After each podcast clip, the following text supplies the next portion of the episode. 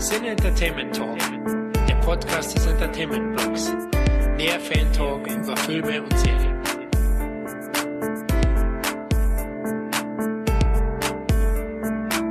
Hallo und herzlich willkommen zum Cine Entertainment Talk, dem Podcast, der euch nicht nur galaktisches Hörvergnügen, sondern heute vor allem auch extremes Nerdgewichse, denn das wird in diesem Podcast auf jeden Fall von meiner Seite aus schon mal passieren, sorry im Voraus, präsentiert natürlich gewitzt und charmant, wie es nur den besten Schmugglern der Galaxis würdig wäre. Und schnell wie der rasende Falke, wenn man bedenkt, dass wir ein so top aktuelles Thema wie Solo direkt natürlich am ersten Tag raushauen. Ähm, ja, der Podcast zum neuesten Star Wars-Ableger ist nicht mal mehr zwölf Parsecs entfernt und somit äh, zum Greifen nahe. Denn wie wir alle wissen, messen Parsecs ja Entfernung und keine Zeitabstände. Und obwohl unser Film heute Solo heißt, habe ich mir doch ein paar treue Co-Piloten dazugeholt. Mixe sein Christoph, ich bin heute euer Jaja Binks. Howdy, hier ist Florian. Die Hose ist geöffnet, Nerdwichsen, los geht's. Thomas hier. ich dachte, jetzt stellt ihr euch mit Chris Backer, Tomdo Calrissian vor oder so. Oh, es wäre natürlich was gewesen. Ja, hätte man natürlich machen können. Nee, aber wie gesagt, heute geht es um Solo und mittlerweile mit den neuen Star Wars-Filmen, und das ist ja mittlerweile auch schon der vierte neue Star Wars-Film, der rausgekommen ist, gehen die Meinungen tatsächlich extrem stark auseinander, wie zum Beispiel die Prequels äh, gemeinhin von Fans gehasst wurden, fast schon kann man sagen, dass die neueren Filme zumindest auch extrem polarisieren. Wie steht ihr denn zu den neuen Star Wars-Filmen? Florian, vielleicht du? Du bist ja auch großer Star Wars-Fan, ne? Ja, genau, ich bin großer Fan. Ich finde dieses Polarisieren oder das starke Diskutieren über die aktuelle Disney Star Wars Filme hat begonnen mit Episode 8, wenn man ehrlich ist. Klar, Episode 7 ist auch diskutiert worden, aber ja, die Fansehnsucht nach einem neuen Star Wars Film hat natürlich den Vorteil gehabt. Davor gab es zehn Jahre lang keinen. Der hat dann vieles auch weggewischt und ich finde, der wurde noch relativ positiv aufgenommen. Rogue One haben im meinem Freundeskreis alle gefeiert. Ich kann hier gleich vorwegnehmen, dass das für mich der beste neue Star Wars Film ist, auch wenn man ihn mit Solo vergleicht. Das ist für mich der gelungenste Rogue One. Und äh, mit Episode 8 hat es angefangen, glaube ich, so richtig, ja, auch unfair zu werden, gebe ich ganz offen zu. Ich bin im Film ja auch nicht so zugetan und kann viele ja, viele Kritikpunkte auch verstehen, aber es wird natürlich auch stark übertrieben. Na, man vergisst immer, dass man vielleicht jetzt kein kleines Kind mehr ist und dieses nostalgische Gefühl nicht ausreicht. Aber der Film hat auch einige Schwächen. Ja, es ist schon so, natürlich, klar. Und heutzutage im Internetzeitalter kann halt auch jeder seine Meinung kundtun.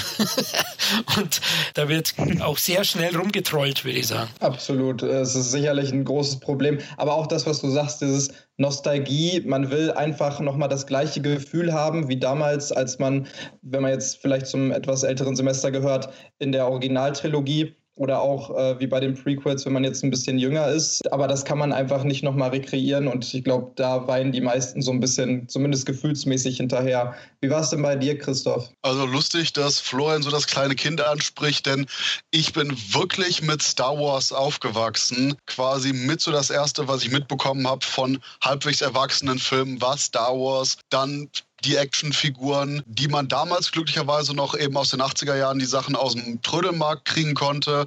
Und glücklicherweise das Ganze ging dann rein in die, naja, ich sag mal, damals extrem anrollenden Expanded Universe Sachen und daran wieder anschließend an die Special Editions irgendjemand, der noch das offizielle Star Wars Magazin irgendwie von Mitte der 90er hat, wird in Ausgabe 5 wahrscheinlich ein krackeliges Dash Render versus Boba Fett Bild von mir finden, was da abgedruckt wurde. Und damals war ich wirklich ein riesiger Ultra-Nerd, was Star Wars anging, was dann aber irgendwie so kurz nach mit Episode 1 abgesackt ist, wobei das wahrscheinlich dann auch eher der Punkt war, Pubertät, andere Sachen, hey, guck mal, was ist From Dust Till Dawn.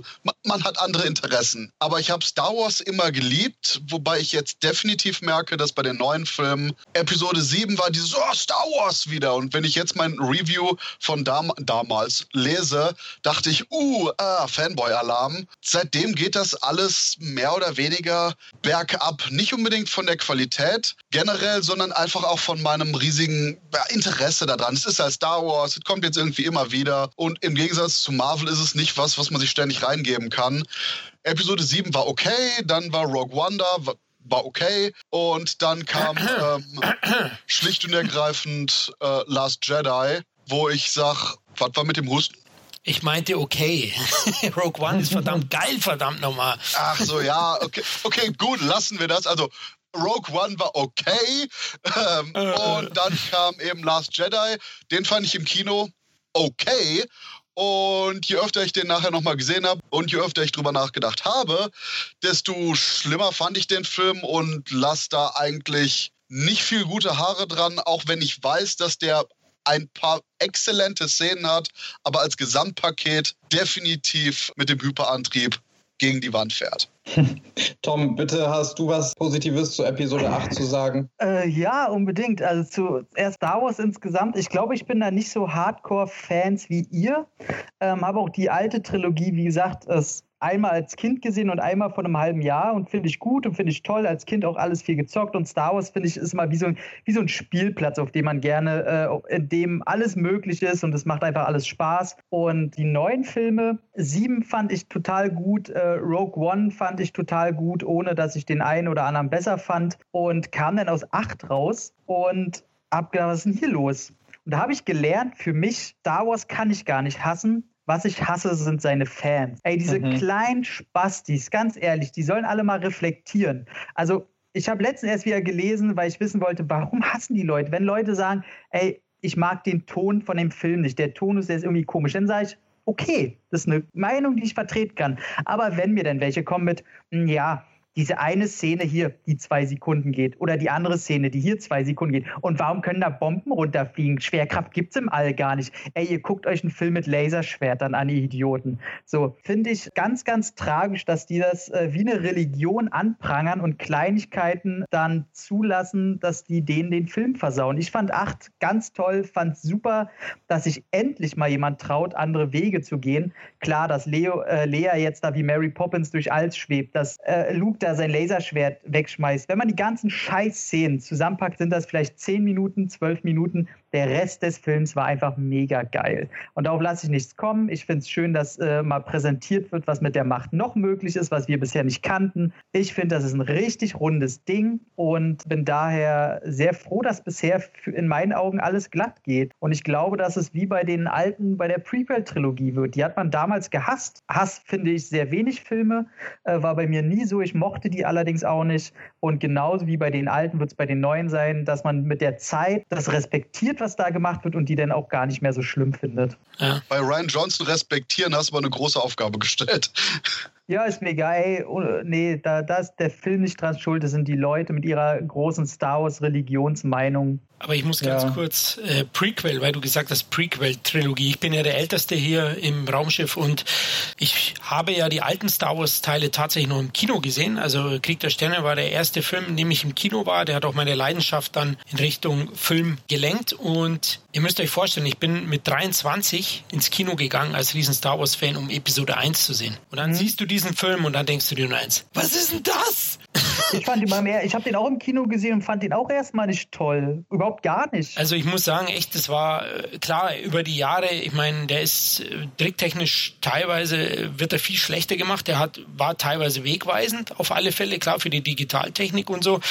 Ja, aber die Charaktere, also äh, was Lukas ja in den alten Teilen gut gemacht hat, sind die Charaktere, was bei der Prequel-Trilogie nicht wirklich fun funktioniert. Weil es gibt ja viele Fans oder Kritiker der Fans. Ich, ich bin schon auch einer, der reflektiert und der da jetzt nicht so blind ist. Aber ich glaube, jeder, der von euch die erste Trilogie gesehen hat, also die Urtrilogie aus den 80ern, der wird doch heute noch sagen, dass die überragend sind. Ich glaube nicht, dass es irgendeinen gibt, also von meinen Kumpels, die Söhne und alle.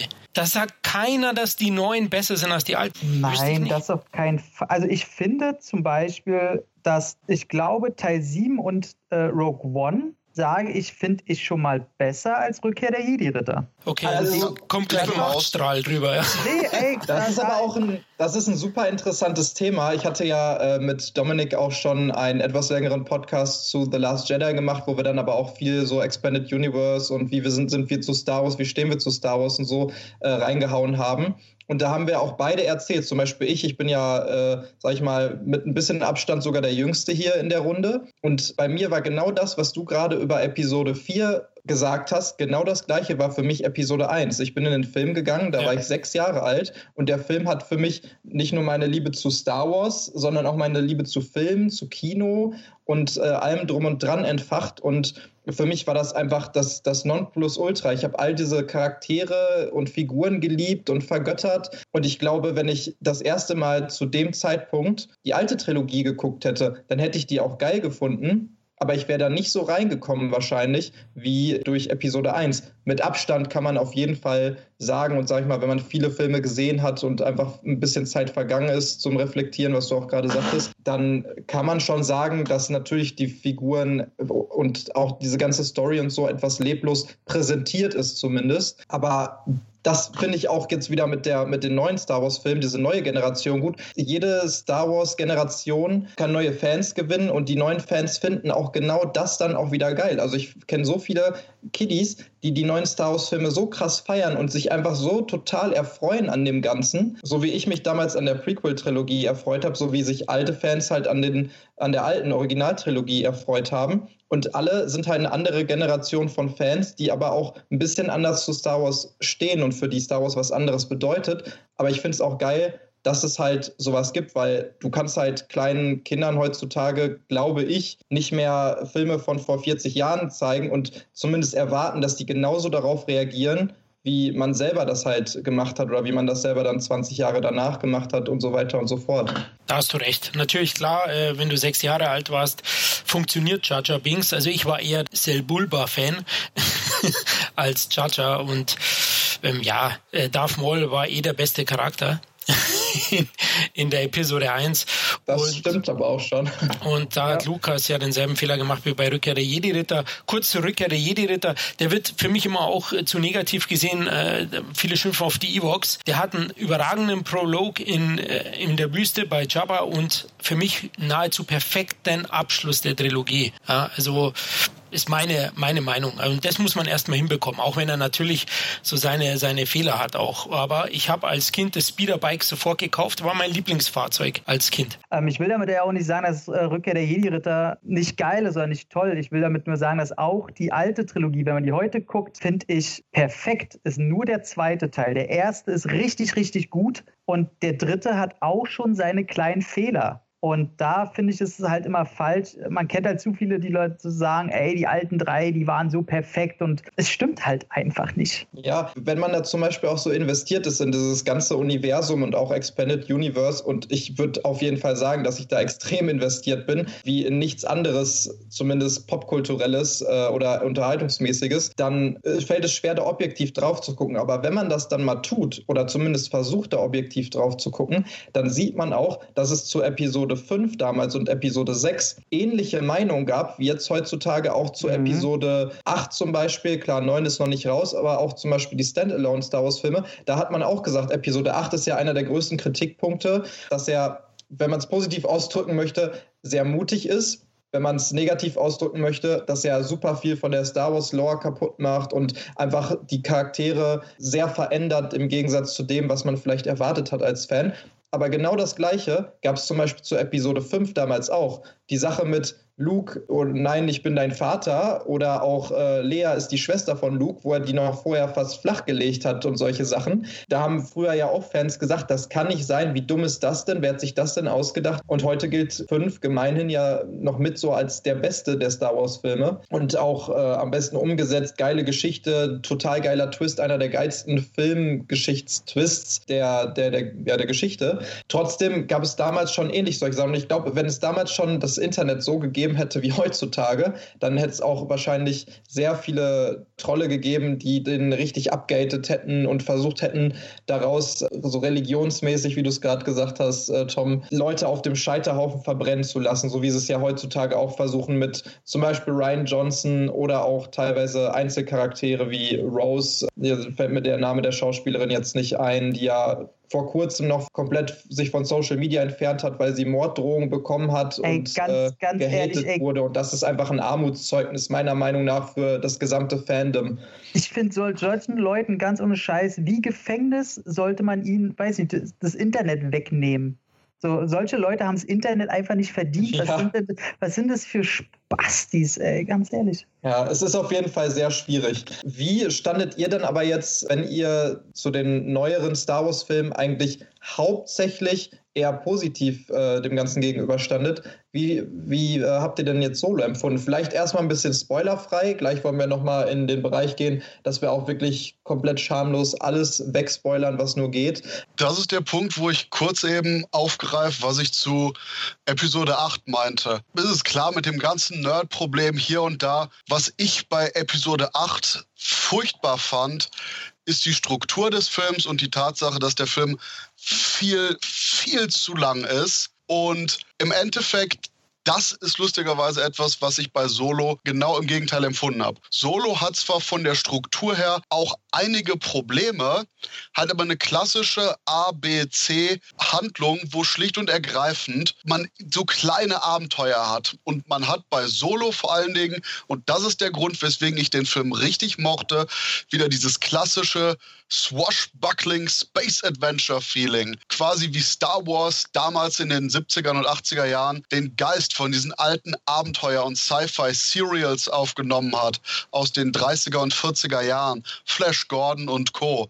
Genau das habe ich bei Solo gesehen, wo man auch eben dieses eine Abenteuer an das andere hatte. Überall hatte man so kurze Momente, wo die Helden quasi davor standen, ins Gras zu beißen, aber dann doch mit irgendeinem Trick aus der Falle gesprungen sind und gerade dieses Serial-Feeling, dieses Abenteuer-Feeling habe ich als wunderbar empfunden bei Solo. Und gerade weil der Film nicht irgendwie groß mit dem Imperium oder mit den Rebellen oder so gearbeitet hat, sondern einfach nur die Geschichte von ein paar Schmugglern im Weltraum erzählt hat, fand ich das als wunderbare, ja, auch Ablenkung von der Lore-Orgie, die man zuletzt hatte, mit eben nicht nur Episode 7 und 8, sondern auch halt Rogue One, der ja so wirklich fest verzurrt war in der eigentlichen Story. Deswegen Solo, gerade weil er eben nicht wirklich was mit Star Wars zu tun hat, war es ein super Star Wars-Film. Tom, du hattest da eine etwas gegenteilige Meinung, wie ich schon äh, im Vorfeld äh, ich, genau, bekommen habe. Ich glaube, ich bin aber gar nicht so sehr. Ich glaube, ich habe hier die negativste Meinung, äh, ohne dass die wirklich in den Keller geht. Also ich glaube, weil ich glaube, nachher in dem Spoiler-Part werde ich sowieso noch ein bisschen äh, mehr ausholen. Deswegen meine ich das jetzt so positiv, wie es überhaupt nur geht. Werde das Wort oh. positiv einfach gleich nochmal verwenden. Jetzt habe ich äh, auch Angst. gesehen, positiv vergessen, interessiert mich nicht weiter. Das ist schon, das tut meinem Fanherz so weh, das ist schon so vernichtend. Es hört sich so harmlos an, aber. Nee, das ist so, das ist so einer dieser Filme, okay, ist viel Bombast, tut keinem weh, der nächste Film, bitte. Also, wir hatten ja immer den Spruch, es tangiert mich nur peripher. Ähm, nee, das klingt mir schon ein bisschen zu negativ, weil ähm, ich mag es, über den Film zu reden. Aber das ist tatsächlich so, wenn wir schon bei Disney sind, wie so ein Marvel-Film, wo einfach jetzt der nächste Superheld kam, der nichts Besonderes an sich hat, aber weil es einfach handwerklich alles halt da kann man halt nicht groß meckern. Irgendwie unterhalten tut es einem ja, deswegen findet man auch keine großen negativen Sachen. Die findet man erst, äh, wenn man halt seine Erwartungshaltung gegenüber Star Wars und äh, der Figur Han Solo hinzuzieht. Witzig, diese Parallele mit den Marvel-Filmen und dieser Qualität und Struktur habe ich auch so ein bisschen gezogen. Und ich meine, klar, beides ist ja jetzt mittlerweile auch von Disney, aber eigentlich ist Solo ja noch einer der Filme, die am wenigsten zu dieser ganzen Disney-Maschinerie, finde ich, zuzählbar sind. Aber ähm, um, um noch was Positives vielleicht jetzt schon mal zu hinterlassen, in einer Ausrichtung, in einem Kriterium verdient er äh, eine Oscar-Nominierung wenigstens. Ja, können wir gleich nochmal äh, genau. drauf genau, eingehen. Sehr, sehr Flo? Ich wollte gerade sagen, bester Hauptdarsteller oder Oh, ich ey. Ich hol's Laserschwert raus. Ach nee, das gab's da nicht. was, was ich sogar angenehm fand. Aber kurz zu Solo. Ich muss vorweg sagen, es ist schon, ich schaue Kino schon immer mit einer Erwartungshaltung an. Und ich glaube, wenn jeder zu sich selber ehrlich ist, hat man halt die Nummer irgendwie. Und bei Solo war sie natürlich schon gedämpft. Also der Film hat schon ein bisschen leichter gehabt als Episode 8, von denen ich unglaublich viel viel erwartet habe und der mich dann etwas enttäuscht hat. Das ist ein guter Film, aber hat halt seine Probleme gehabt. Bei Solo, der hat nicht weniger Probleme, glaube ich sogar, als Episode 8. Meine Erwartungshaltung war geringer. Und ich finde, er, er versprüht mehr diesen Charme, diesen Geist der alten Star Wars-Filme. Das hat man sehr, sehr gut getroffen. Ich finde ihn handwerklich fantastisch.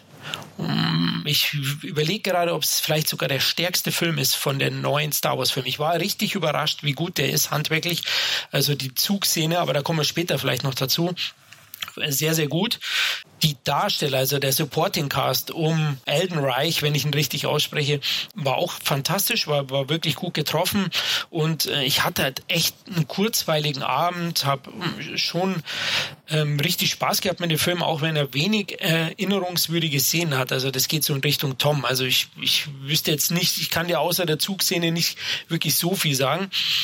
Aber hey, der war richtig unterhaltsam und der hat wirklich reingepasst auch in diese in diesen Lucas-Style, also diese Serials, wie es Christopher vorhin erwähnt hat bezüglich den alten Star Wars Filmen eben auch die Indiana Jones Filme und diesen diesen Spirit versprüht auch Solo. Also wie Indiana Jones. Und das gefällt mir einfach sehr, sehr gut. Und hey Leute, endlich mal kein Todesstern, der im dritten Akt zerstört wird. Also alles gut. Ich muss sagen, dass ich da äh, eigentlich euch nur zustimmen kann, weil ich fand den sehr angenehm zu schauen. Ich habe ihn, muss man vielleicht auch sagen, dreimal direkt an drei aufeinanderfolgenden Tagen geguckt. Das war aber nicht beabsichtigt. Doch, doch. Ich wollte schon ähm, fragen, warum?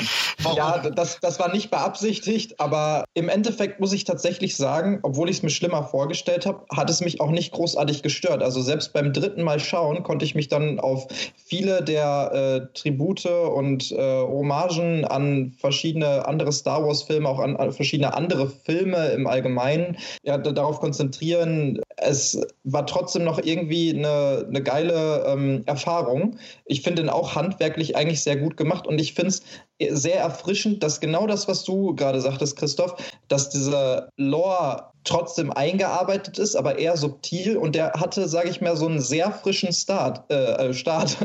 Also Rogue One hatte ja zum Beispiel das Problem in Anführungsstrichen. Es war schon klar, dass eigentlich alle sterben müssen, weil er genau vor Episode 4 spielt, weil klar ist, dass einfach keine der Figuren in, in den alten Filmen vorkommt. Und die neuen anderen Filme hatten auch immer dieses äh, Dieser riesigen Erwartungshaltung. Und Solo hatte da zumindest so ein bisschen leichteres Spiel und konnte eine eigene Geschichte erzählen und hatte da sehr viel äh, Freiraum, sage ich mal. Ich habe den auch als eher sehr positiven Film empfunden, wo aber es keine richtig besondere Szene gab oder keine besonderen Sachen gab, die richtig positiv hervorgestochen haben, aber dafür auch nichts, was irgendwie besonders negativ hervorgestochen äh, ist. Das heißt, für mich eine super Basis, auch wo ihr gerade diese Serials angesprochen habt, eine super Basis, darauf eigentlich aufzubauen. Und genau so wie Solo ist, wünsche ich mir im Prinzip, dass Geschichten im Star Wars-Universum, nicht jetzt ein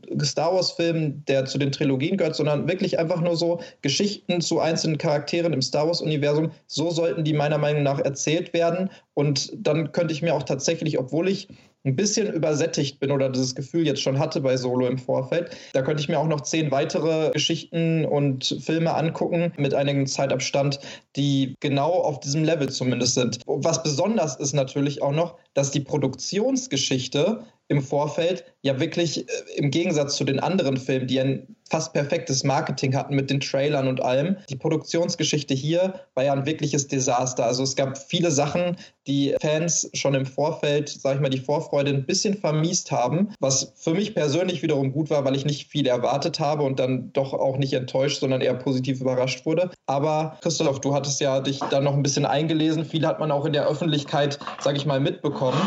Vielleicht kannst du uns ja ein bisschen was dazu erzählen. Ja, das ist genau der Punkt, wo ich mich auch jedes Mal wieder wundere, wenn es um Star Wars Solo geht, wie sehr sich einfach nur die Leute dahingehend in den eigenen Fuß geschossen haben. Und kurz als Prolog aufzugreifen, was nämlich Tom meinte, quasi dieses Fangehabe oder auch dieses aktuelle, ich sag mal, Mainstream-Kritik-Bashing, wo man einfach sagt, oh, der Film muss ja scheiße sein. Was nämlich bei Solo auch ein Punkt war, weil man jetzt anderthalb Jahre lang nur irgendwelche Hiobsbotschaften von der Produktion mitbekommen hat.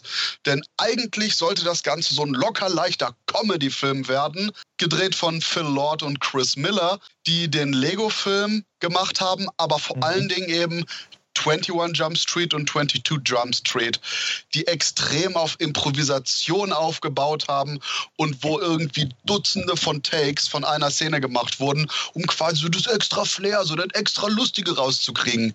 Das Tolle bei Solo ist, wir haben hier das Drehbuch von Lawrence Kasdan und seinem Sohn, dessen Namen ich vergessen habe. Ich glaube Jonathan oder so. Ja, irgendwie sowas, die Castans. Und Lord und Miller sich hingesetzt haben und gesagt haben, oh ja, guck mal, das nehmen wir als roten Faden. Und äh, laut den Berichten, wo man normalerweise bei einem großen Film dieser Güteordnung 12 bis 15 Setups, also äh, Kameraeinstellungen filmt, haben die es geschafft, drei am Tag zu machen. Was dazu führte, dass die gesamten Leute von der Crew einfach nur dumm rumstanden, weil die nichts zu tun hatten, dass der ganze Dreh unglaublich in Verzug kam und dass Lawrence Kasdan, Lawrence Kasdan wirkte so wie hier Rage aus äh, Inside Out, alles steht Kopf, wo anscheinend jedes Mal, wo Lawrence Kasdan zu der Produktion ging, einfach nur Flammensäule aus seinem Kopf schoss, weil seiner Meinung nach quasi alles vergewaltigt wurde, was er eigentlich geschrieben hatte. Kasdan hat sich dann quasi an Mami und Papi gewandt, in dem Fall Lucasfilm-Präsidentin Kathleen Kennedy und gesagt, Mami, Mami, die machen mein Spielzeug kaputt. Kathleen Kennedy hat gesagt, ja, richtig, und die brauchen auch viel zu viel Zeit. Wisst ihr was? Das funktioniert so alles nicht. Wir müssen die feuern. Das war in etwa grob ein Jahr, bevor der Film ins Kino kam weswegen man auf die Schnelle Ron Howard geholt hat, Regisseur von zum Beispiel Der Grinch und anderen Sachen. Und, und jetzt mal in die Runde gefragt, ich würde Ron Howard so als guten Standardregisseur bezeichnen, oder? Ja, aber ja. also man kann sich sicher sein, selbst wenn der einen schlechten Tag hat, macht er halt guten Popcorn-Standard, darf aber nicht vergessen, dass der sehr viele Filme hat, die dann nach weiter oben ausschlagen. Also Apollo 13 oder Rush oder so. Also es waren schon extremst geile Filme. Schön, dass da doch jemand anspricht, denn Ron Howard hat halt generell irgendwie jetzt Internet-Bassmäßig den Ruf hier, Mr. Hire and Do It zu sein, der quasi ja. keine eigene Vision hat. Wobei ich das auch eher sehe wie Tom, dass nämlich schlicht und ergreifend Howard auch wirklich seine richtig guten Tage hat. Problem an der Sache ist, dass quasi Howard kam und sagte, hm, Moment mal, hier stimmt was nicht. Denn Alden Ehrenreich, Alden Ehrenreich? Ich glaube Alden Ehrenreich. Ja. Okay. So oder so, der Typ muss irgendwie mit dem unter seinem eigenen Namen in irgendeinem Nazi-Exploitation-Film auftauchen. Wer, wer ehrenreich heißt, muss sowas darstellen. Das ist super. Der Punkt ist eben, Alden Ehrenreich hat Han Solo gespielt, wie Lord und Miller das wollten. Und laut Business Insidern, irgendeinem Darsteller, der angeblich vier Monate am Set war und dann Insider-Infos weitergeleitet hat, Eden Ehrenreich hat Han Solo gespielt wie Jim Carrey in Ace Ventura. und, und, das hat sich weg, oh, diese, diese Vorstellung, ey, oh mein Gott. Finde ich total gut, will ich sehen. Ja, der, der Punkt ist, es ist auf jeden Fall, wie sagt man so schön, unique. Auf jeden Fall, das ist auch wieder ein Fall, wo äh, Lawrence Kasdan seinen Feuerkopf gemacht hat, Mama Kennedy schlicht und ergreifend frustriert war und nämlich einen Casting-Coach geholt hat, um quasi, naja, ich sag mal, die Comedy aus Ehrenreich rauszuprügeln. Und eigentlich sollte der Film dann spätestens Anfang Juli letzten Jahres zu Ende gedreht sein. Aber dann war halt eben Ron Howard zwischendurch am Set und meinte, äh, Leute, ich brauche noch ein bisschen. Weswegen die Dreharbeiten schließlich bis Ende September gegangen sind und schlicht und ergreifend anscheinend Ron Howard ne, 80 Prozent des Films komplett neu gedreht hat. Ich denke, wir gehen nachher noch ein bisschen darauf ein, dass besonders ich dachte an so zwei, drei Momenten, so, uh, das wirkt noch wie aus dem Lord und Miller Material, wo man anscheinend hier und da auch drauf zurückgreifen musste, da die zum Beispiel vom Millennium Falcon, anstatt da verschiedene Einstellungen draus zu machen, alles mit einer Kamerafahrt aufgenommen haben. Wo dann nachher der Cutter meinte, Sir, ich weiß nicht, was ich tun soll. Ich habe hier wortwörtlich eine Szene long story short, im Endeffekt hat Ron Howard geschafft, einen Film abzudrehen und das hat so funktioniert. Das Problem ist aber anscheinend, dass bei Disney niemand irgendeine Art von Ahnung hat, was Promotion angeht, da selbst die Produzenten, irgendwelche anderen Darsteller und Co. konsequent den Film gebasht haben, konsequent meinten, dass das absolute Shitshow war, die ganze Produktion und hier und da und hast du nicht gesehen. Und das eben für anderthalb Jahre lang dermaßen ja einsickerte in die Internet-Popkultur, dass wenn man schon irgendwie solo bei einer Nachricht sah, einfach nur mit Augenrollen reagiert hat. Das war dann quasi der Fall, bis kurz vor der Film ins Kino kam. The End. Ja. Absolut. Also als hätte es ein Film bzw. ein Schauspieler sowieso schon nicht schwer genug, wenn er wirklich in die Fußstapfen, gerade bei dem Fandom, über das wir ja gerade schon geredet haben und wie das eingestellt ist, in die Fußstapfen von einem ihrer größten Helden, nämlich Harrison Ford bzw. Han Solo, äh, stapfen muss. Und dann kommen auch noch so Sachen raus wie, ja, der ist äh, kein schlechter Schauspieler, aber der ist einfach nicht gut genug, um Han Solo zu spielen, beziehungsweise Harrison Ford gut genug zu imitieren oder was auch immer die dann halt vorhatten und äh, wollten mit dem Charakter. Aber nein, dann gibt es auch noch wirklich alles in der Öffentlichkeit und äh, die, die einzelnen ja, Verantwortlichen können sich gar nicht genug überschlagen mit, wie scheiße der Film ist und dass es nicht funktioniert. Und das war wirklich von der Presse her ganz, ganz, ganz übel. Ich weiß nicht, wie ihr das wahrgenommen habt insgesamt, aber ich muss sagen, dass mir quasi am Anfang, als ich gehört habe, dachte ich, oh, echt ganz cool, wird aber sicherlich schwierig umzusetzen. Ja, dann, je mehr man darüber gehört hat, desto weniger Lust hatte ich zumindest jetzt, bis ich am Ende wirklich gemerkt habe, auch diese Übersättigung hat sich wohl eingestellt ich weiß gar nicht, ob ich überhaupt Bock habe, diesen Film zu sehen. Klar, man guckt sich den dann doch irgendwie an als Fan, aber wirklich richtig gefreut drauf habe ich mich nicht. Wie war es bei dir, Flo? Ja, so wirklich heiß war ich nicht drauf, ähnlich wie bei dir. Und die Trailer haben ja auch nicht wirklich gefunzt. Also das muss man auch sagen. Nee, der Trailer, ja, der, der hat einen völlig kalt gelassen. Ja. Zudem muss ich schon sagen, dass ich im Vorfeld auch mit Aaron Rack nicht so zufrieden war als Auswahl. Es gab ja einige anderen. Es waren ja im Vorfeld Dave Franco war im Gespräch, Miles Teller. Ja, ich hätte gerne meine Allzeitwaffe gehabt, den Briten Taron Edgerton, den ich über alles liebe. Es ist so aktuell so von den jungen Garde mein Lieblingsschauspieler. Und ähm, ja, deswegen habe ich da auch im Vorfeld gedacht, hm, ist er der ideale Mann? Ich, ja, das Weißbrot. Aber er macht's ja ordentlich. Aber ich war auch nicht so heiß drauf. Ich muss ganz ehrlich sagen, diese ganzen Entstehungssachen, die haben mich gar nicht so äh, negativ gestimmt, da es bei Rogue One ja auch schon Vorfälle gab und da wurden auch schon Sachen nachgedreht. Also ähm, die Standalone-Filme haben bisher immer wieder ein bisschen Probleme bereitet, Disney. Gut, bei Solo hat man natürlich dann auch, ich sage mal, übertrieben insgesamt. Ich nenne das mittlerweile Movie-Mobbing, weil ja, es ist, ein, es ist in Hollywood auch aktuell irgendwie gang und gäbe. Ich weiß nicht, ob ihr die Fernsehserie Lethal Weapon schaut. Da gab es ja auch, da gab es auch Insider, die alles Mögliche ausgeplaudert haben. Unter anderem auch Damon Wayans selber, ähm, der Sogar sich ja Set-Fotos und Set-Videos und sowas ne, sind da aufgetaucht, stimmt. Genau, und das erinnert mich ein bisschen an Solo, dass alles so nach außen getragen wird und ich weiß nicht, ist es vom Studio eine politische Entscheidung gewesen, den Film praktisch zum Abschuss freizugeben? Weil für mich war das so, dass man den Film dann auch in Sommer setzt. Also ähm, da hat man einige Fehler gemacht, da kommen wir sicher noch dazu. Aber im Vorfeld muss ich auch sagen, war ich jetzt nicht mega heiß drauf. Als Star Wars-Fan muss man einen Star Wars-Film im Kino sehen, ist meine Meinung. Noch, sag ich. Ja.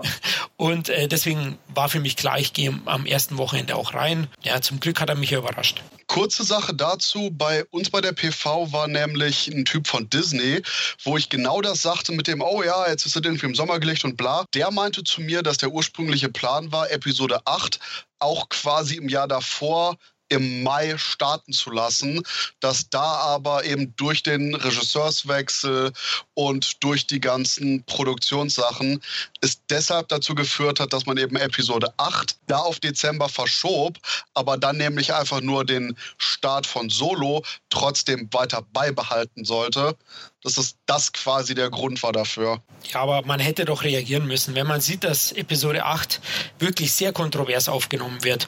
Und der hat weltweit, ich glaube, 700 Millionen weniger schon eingespielt als Episode 7, was jetzt sicher nicht so überraschend ist, weil Episode 7 war eben der erste Film nach zehn Jahren. Aber er hat schon einen negativen Bass fürs Franchise verursacht. Da hätte ich doch ein Jahr gewartet, ganz ehrlich. Ja, vor allen Dingen, weil in diesem Jahr wirklich in der Weihnachtszeit je nachdem, wann man den setzt, der so gut wie keine Konkurrenz ja, hatte. Also selbst Leute, die keinen Bock drauf gehabt hätten, hätten gesagt, ja, was läuft im Moment? Weihnachten geht man schon mal ins Kino. Ja, dann natürlich Star Wars, ne? Ja, und im Sommer tritt man gegen Deadpool 2 und Avengers an. Jurassic World auch noch kurz danach. Ich kann es echt nicht verstehen, aber gut. Aber die Sache, die Florian meinte, finde ich ganz wichtig. Es wirkt einfach nur alles so, als hätte man den wirklich vom Studio selber zum Abschluss freigegeben. Mhm. Frei nach dem Motto, wir hatten die Probleme, dann erzählen wir am besten selber mal die ganze Scheiße, damit wir nachher sagen können, naja, es waren die Probleme, wir haben es erwartet. Irgendwie sowas. Tom, du bist ja jetzt nicht so der Riesenfan, hast du gerade gesagt.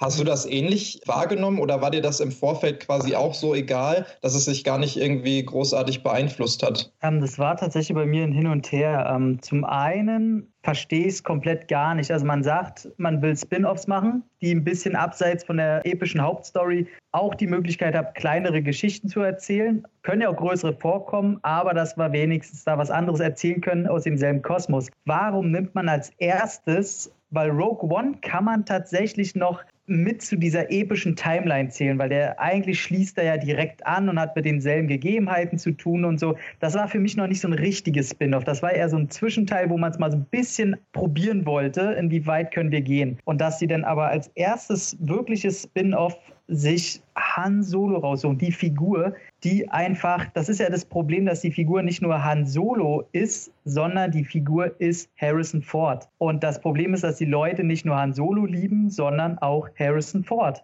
Und da kann man nicht dahin kommen und sagen, okay, wir nehmen anderen zu einer Figur, muss ich dazu sagen, wo einem die Vorgeschichte einen Scheiß interessiert. Also, weil Han Solo, die, die Figur war auserzählt. So, man hatte das, das Emotionskabinett von der Figur einfach schon komplett dargelegt. Ach und, ja. Naja, aber man musste man da jetzt, also wolltest du unbedingt einen jüngeren Han Solo sehen? Ja, das ist halt wieder so eine Fansache, ne? Also ich muss in dem Fall sagen, schon ja, weil. Okay, naja, warte gesagt, mal, dann, dann, lass mich, halt, dann, lass mich, das anders ja, äh, ausdrücken. Ja. Wenn die mir zeigen, einen jungen Han Solo, dann will ich auch einen jungen Han Solo sehen und nicht einen, der schon im Grunde im selben Alter ist wie den, den ich in Episode 4 hatte. Weil dann ist es für mich keine Entwicklung, dann ist es für mich keine andere Figur, dann ist es nur, weiß ich nicht, Marketinggehabe und im Grunde haben wir aber nichts Neues zu erzählen, was der Film auch nicht hat.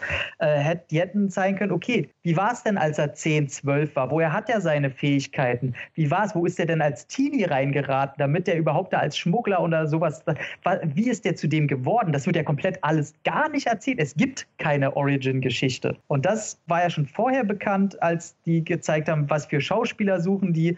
Und als die Aaron Reich gezeigt haben, habe ich gedacht, oh Gott, was für eine Luftpumpe. Ich hätte mir den tatsächlich vorstellen können unter den äh, Lego The Movie Regisseuren. Also noch sehr komikesken, humorigen, dem dann vielleicht was Schlimmes passiert, weswegen er so rational eklig wird und nicht und immer so ein bisschen zum Anti-Helden tendiert. Da hätte man eine Entwicklung zeigen können. Aber der ist ja schon alles so. Und das war alles purer Quatsch, den ich nicht gebraucht hätte. Denn das war das Negative.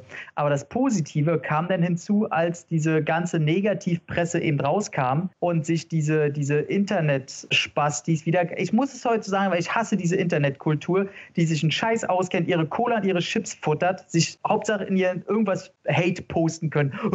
Ich habe keine Ahnung, aber das kann ja nur scheiße werden. Das ist leider 50 bis 60 Prozent des gesamten Internets so. Wenn die mal alle wüssten, was bei fast jeder Filmproduktion schief läuft, was nachgedreht wird. Filmcoach oder Schauspielcoachs haben die größten Schauspieler der Welt am Set. Sam Rockwell, der gerade erst einen Oscar bekommen hat, hat immer seinen Schauspielcoach am Set. Das ist alles was Normales, was da passiert. Ja, das stimmt tatsächlich. Das sind viele Sachen, die natürlich man, wenn man sich ein bisschen mit Filmen beschäftigt, die man dann vielleicht mal mitbekommt und sowas auch weiß, aber die normale Mainstream-Zuschauerschaft wirklich absolut keine Ahnung hat. Aber das ist ja das Problem in vielen Bereichen, nicht nur im Bereich Film. Leute haben keine Ahnung und sind relativ einfach zu manipulieren. Aber genau deswegen ist es ja auch sehr komisch, dass sie das einfach nicht umgangen haben oder da, sage ich mal, so eine Gegenkampagne gestartet haben. Nee, genau. Also und da gebe ich auch äh, Christoph absolut recht und bin ich auch der Meinung, übrigens hat er mit dem Datum recht, sie wollten unbedingt äh, seit Jahren wieder diesen May the Fourth with you, May the Fourth be, ach, was, ihr wisst Bescheid. Diese Star Wars Datum im Mai wollten die unbedingt einhalten. Das habe ich jetzt auch gelesen und äh, nachgelesen. Das stimmt wirklich, äh, was dir der Marketing-Typ dir da gesagt hat. Und auch in der Richtung, wie Christoph meinte, dass die probiert haben, die Schuld von sich zu weisen, indem sie so viel Negativpresse wie möglich rausposaunen, weil so wie du eben auch schon sagtest, im Moment ist es noch sehr, sehr einfach, den Mainstream-Zuschauer zu manipulieren, weil er keine Ahnung davon hat. Ich glaube, das wird sich vielleicht in all den Jahren ändern, wenn sowas öfter hinzutritt und man merkt, okay, da kommen auch gute Ergebnisse trotzdem bei raus, dass es dann vielleicht nicht mehr ganz so einfach wird, aber da sind wir noch nicht. Und somit war ich dem Film eigentlich gut mir zugetan, dass ich sage, ey, der Rest, alles außer Aaron Reich und die Sache, dass mir Han Solo als Origin-Spin-Off gar nicht in den Kram passt. Alles andere drumherum, ey, Woody Harrison ist immer ein Stein und äh, ich mag auch hier Childish Campino, Donald Glover, äh, mag ich sehr, war eine gute Entscheidung außer Emilia Clark, die, bei, die kann einfach nicht schauspielern, was sie mir auch wieder bewiesen hat. Ähm, oh. Nein, hey, das ist ein kleines, süßes, quirliges Ding. Würde ich gerne mal ein Trinken gehen mit der, aber die kann einfach nichts. So, die, das ist halt einfach so. Ist ja auch kein Problem. Die war ja auch nicht das größte Problem des Films. Äh, wobei, demzufolge war ich dann andererseits gut getan. Ich sage, ey, vielleicht passt ja alles andere an dem Film. Und was Spin-offs angeht, bin ich wahrscheinlich der Einzige, der die wunderbare Liebesgeschichte zwischen Dice Imogen und Lux Sivrak sehen will, oder? Ja. Okay, gutes Gespräch. Bist du, ja.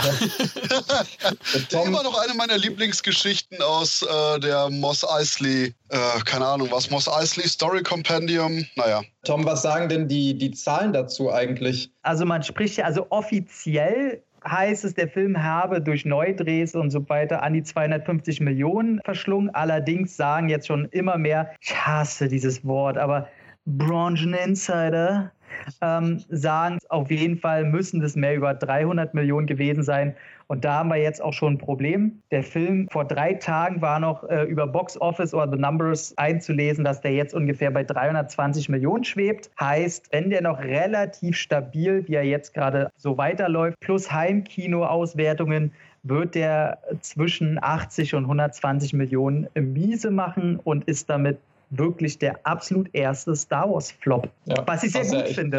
Was ich sehr gut finde. Ich hasse das zu sagen, weil ich sage, wenn sich so viele Leute mal an so einem Projekt hängen, will ich einfach, dass es Erfolg hat, allein den Leuten gegenüber, nicht nur Regisseuren, sondern den ganzen Handwerker, Biberblub, sind ja hunderte Leute. Aber vielleicht zeigt es Disney einfach mal, ey, ihr könnt nicht alles mit euren Marken machen und überdenkt einfach mal manche Aktionen. Ah, da würde ich einhaken, weil der Film ist ja nicht schlecht. Ne? Also Nein. das Endergebnis Nein. ist gut. Meiner Meinung nach nicht schlechter als Last Jedi. Der hätte genauso floppen können. Florian, ja. deine Leitung scheint äh, nicht mehr zu funktionieren. Könnt ihr den mal kurz äh, muten? Ja, er meinte, er ist besser als Last Jedi.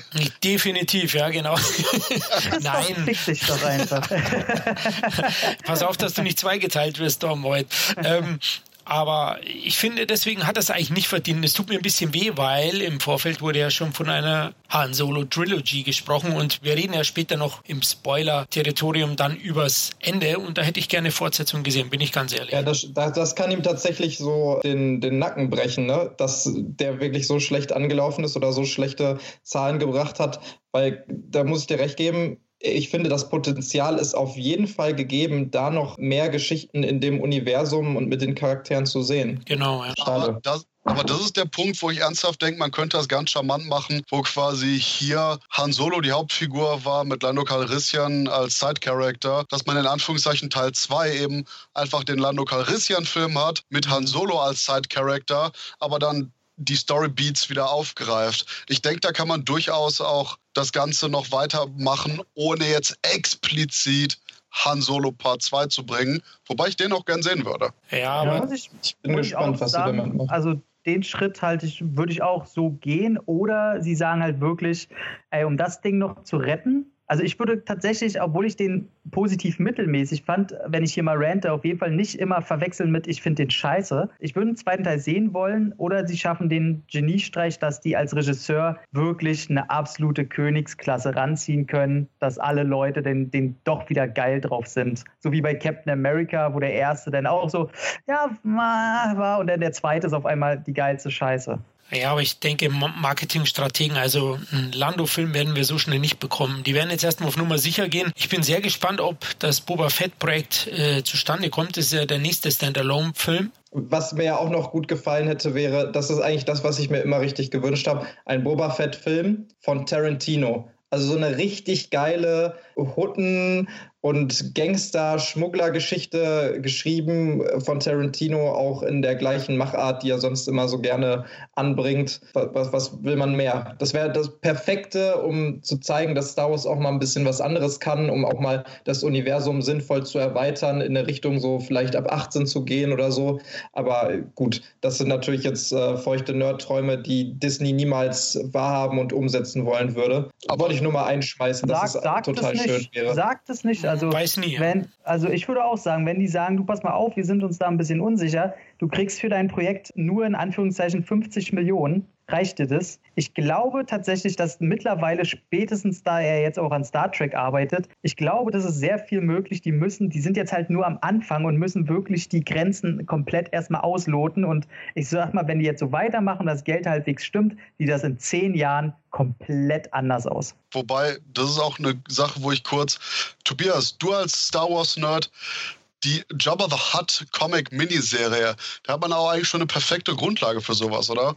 Absolut, absolut. Das, das meine ich also nicht nur, äh, klar, in diesem Fall hat man schon eine ganz konkrete Sache, aber es gibt ja in keinem anderen Franchise, würde ich behaupten, so viel Stoff und Möglichkeiten und verschiedene Charaktere und verschiedene Storystränge und sowas, die in Comics, Büchern, Romanen, kleinen Internetserien oder sowas abgehandelt worden sind, um alles damit zu machen. Also du kannst wirklich in jede Richtung gehen und es wurde ja auch sehr viel schon gemacht mit Star Wars. Das ist meiner Meinung nach wirklich die perfekte Grundlage dafür, um wirklich auch was Hochqualitatives damit zu machen. Aber wir haben ja bei, bei Rebels auch gesehen, wie man mit Admiral Thrawn zum Beispiel auch einfach nur ältere Sachen remixen kann jetzt im neuen Kanon. Jetzt, jetzt, nicht spoilern hier, ich bin auch bei Ich wollte gerade sagen, jetzt, da, da sollten wir nichts zu sagen. Aber an diesem Punkt können wir vielleicht sagen, dass wir für alle die, die sich das bis jetzt angehört haben, haben wir, glaube ich, sehr sanft noch mit der Story und auch mit dem Film sind wir da noch umgegangen. Ab jetzt, falls ihr den Film noch nicht gesehen habt und den noch sehen wollt, wird schamlos gespoilert. Wir werden auf alle Charaktere, auf die gesamte Story und auch auf das Ende eingehen, äh, weil sonst kann man den Film einfach nicht gut genug besprechen. Das heißt, am besten jetzt Stopp drücken, ins Kino rennen, Solo gucken und danach natürlich beenden und weiterhören. Auf dem Heimweg, ja. Dein, ja. Gleich. Und Leute, geht ja, ins Kino, es lohnt sich. Absolut. Ähm, mhm. Lass uns doch jeder einfach mal so zwei Punkte, die er geil fand und zwei, die er scheiße fand, weil dann können wir uns vielleicht dem annähern, ähm, was auch storymäßig funktioniert oder nicht funktioniert. Genau, dann fang doch einfach mal an. Ähm, was hat gut funktioniert? Also, wo ich ihm auf jeden Fall, da komme ich wieder zu meiner Oscar-Nominierung, die Maskeneffekte und auch die, das Art-Design an sich, das war einfach nur Wahnsinn. Und wenn man das vergleicht, halt Disney-Produktionen, die gerade gelaufen sind, also auch aktuell sind, wie zum Beispiel Black Panther, wo ich das grausam fand, das war wirklich sehr schlechtes CGI, ist hier das komplette Gegenteil. Also das ist durch und durch perfekt. Und da muss ich sagen, da drin liegt die große Stärke von Solo. Der sieht einfach verteufelt gut aus. Ansonsten auch positiv finde ich die Set Pieces an sich, auch die Action Set Pieces und die Choreografie der Action, die finde ich sehr cool weil die wurde sehr klein gehalten und Christoph erwähnte ja schon so, dass es sowas Grittiges hat, so von einem, wie so von so einem alten Western und so. Das Color Grading geht ja auch in die Richtung mit den braunen und orangen Tönen und so weiter, was mir teilweise ein bisschen auf den Sack ging, weil es halt sehr unreal eben auch aussieht, obwohl Star Wars dürfte mich das eigentlich nicht stören, weil es ja alles so ein bisschen Kirmes. Da war das toll, dass sie das verbunden haben. Eben zum Beispiel hast du auch so, eine, so einen Zugüberfall, der sich auf seiner eigenen Trail so drehen kann. Das ist sehr toll und sieht sehr geil aus. Und man hat halt viel mit Verfolgungsjagden zu tun, mit Überfällen, mit kleinen Schießereien und Prügeleien. Und das ist sehr cool, das hat mir sehr gefallen. Schauspielerisch muss ich dagegen allerdings sagen, äh, da kommen wir jetzt zu meinen negativen Punkten. Alle Figuren, komplett alle waren mir scheißegal. Der Roboter von Lando Carissian, wo ich mir den Namen vergessen habe, dieses Scheißding. Also es war so auf die Fresse oh, wir wollen jetzt mal den Zeitgeist widerspiegeln, dass es mich einfach nur angekotzt hat. Der war auch sehr nervig und der hat es nicht geschafft, dass er so C3PO sympathisch nervig ist, sondern einfach nur nervig. Das ist halt auch so der allgemeine Hasscharakter in der Öffentlichkeit schon wieder geworden. Ja, ne? so ein Jar Binks. Ja, genau so war es auch für mich. Denn wird sie da zum Schluss noch so ein Anführer von der Revolution und wo ich mir dachte, oh Mann, ey, was für ein scheiß Charakter wirklich. Dazu, Aber das war doch eher witzig gemeint. Nein, nee, es war einfach nur Kacke. Nee, da, da bin ich definitiv bei Tobias. Das war ja alles quasi ein großer Joke und deswegen konnte ich Tumblr-Bot hier auch eigentlich gut verknausen. Ja. Ich fand es eher sogar lustig, dass sie es eingebaut haben, weil gerade ja mit Ray und sowas in den neuen Star Wars-Filmen einer der größten Kritikpunkte von vielen äh, immer ist, oh, jetzt müssen sie eine Frau in der Hauptrolle tun und mich stört es, dass so viele Frauen in den Star Wars-Filmen mitspielen und sowas.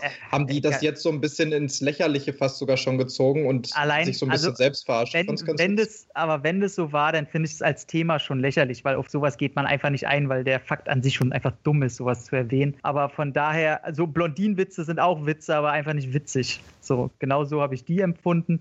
Lando Carissian habe ich mir sehr viel mehr von versprochen, ähm, fand ich sehr, und jetzt bitte nicht lachen, farblos. Leider, leider die zwei großen eigentlich Hauptfiguren, Elden Reich und Emilia Clarke, können einfach nichts. So, das ist, ich glaube, bei Elden Ring würde ich sogar noch irgendwie verzeihen, weil man jetzt nicht weiß, auf welche Rolle er sich eigentlich perfektioniert hat, auch schauspielerisch äh, sich selber geleitet hat, wenn vorher vielleicht ein anderer Han Solo gefragt war über die ganzen Dreharbeiten und auf einmal muss er umswitchen und soll einen anderen Han Solo spielen. Okay, deswegen würde ich ihn noch gar nicht so verteufeln und würde gern mal sehen, wie er in anderen größeren Rollen, äh, was er da darbietet. Für mich komplett nicht funktioniert und der war, das war so sehr kein Han Solo, als würde man die Hannibal Lecter Filme gucken und Hannibal Rising zum Schluss sehen, wer den da gespielt hat. So eine, auch so eine Nullnummer. Emilia Clark, ey, einfach nichts. Also da ist so Geist. Das, das ist so ein, warum denn? So, die hat einfach schon Sarah Connor versaut. So, warum? Naja, egal. Und bei Olle Paul Bettany, den ich eigentlich sehr, sehr, sehr mag, hatte ich einfach zu sehr das Gefühl, oh, wird der jetzt bei Disney rumgereicht, ja? Okay. Also ich sehe den in letzter Zeit einfach zu oft. Ich mag den trotzdem sehr, aber sein, sein Bösewicht, sein Mafia-Boss-Part, was er da auch immer war, hat mir auch gar nichts gegeben. Einzige positive von der Rolle her, auch wenn er ein bisschen lustlos fand ich war, war Woody Harrison. Aber selbst im besoffenen, lustlosen Zustand spielt der eh noch alle an die Wand. Hatte hier aber irgendwie auch nicht so richtig Bock. Aber wie sein Charakter geschrieben war, war ganz gut, weil man da bis zum Ende immer so ein bisschen gerätselt hat. Okay, für welche Seite entscheidet er sich jetzt? Das war relativ smart geschrieben und führte auch zu einem netten Meta-Joke la Han Solo hat zuerst geschossen. Ja, das ist halt das Traurige, dass mir da einfach alles egal war, was da passiert. Krass, habt ihr beide, Flo und Christoph, das auch so empfunden? Also ich muss ja sagen, bei den Set-Pieces, da gebe ich dir recht, das ist, glaube ich, der Film, der am meisten auch an die alte Trilogie rankommt von der Art des Designs. Also ich kann da auch so gut wie keine Fehler finden. Das ist alles echt richtig geile, solide Handwerksarbeit, tolle Ideen. Aber bei den Figuren, muss ich sagen, habe ich es fast noch andersrum empfunden. Also schon im Vorfeld dachte ich mir, wow, das ist der erste Star Wars-Film mit wirklich im Vorfeld einem hochkarätigen Cast, also wo man schon wirklich die ganzen Schauspieler kannte.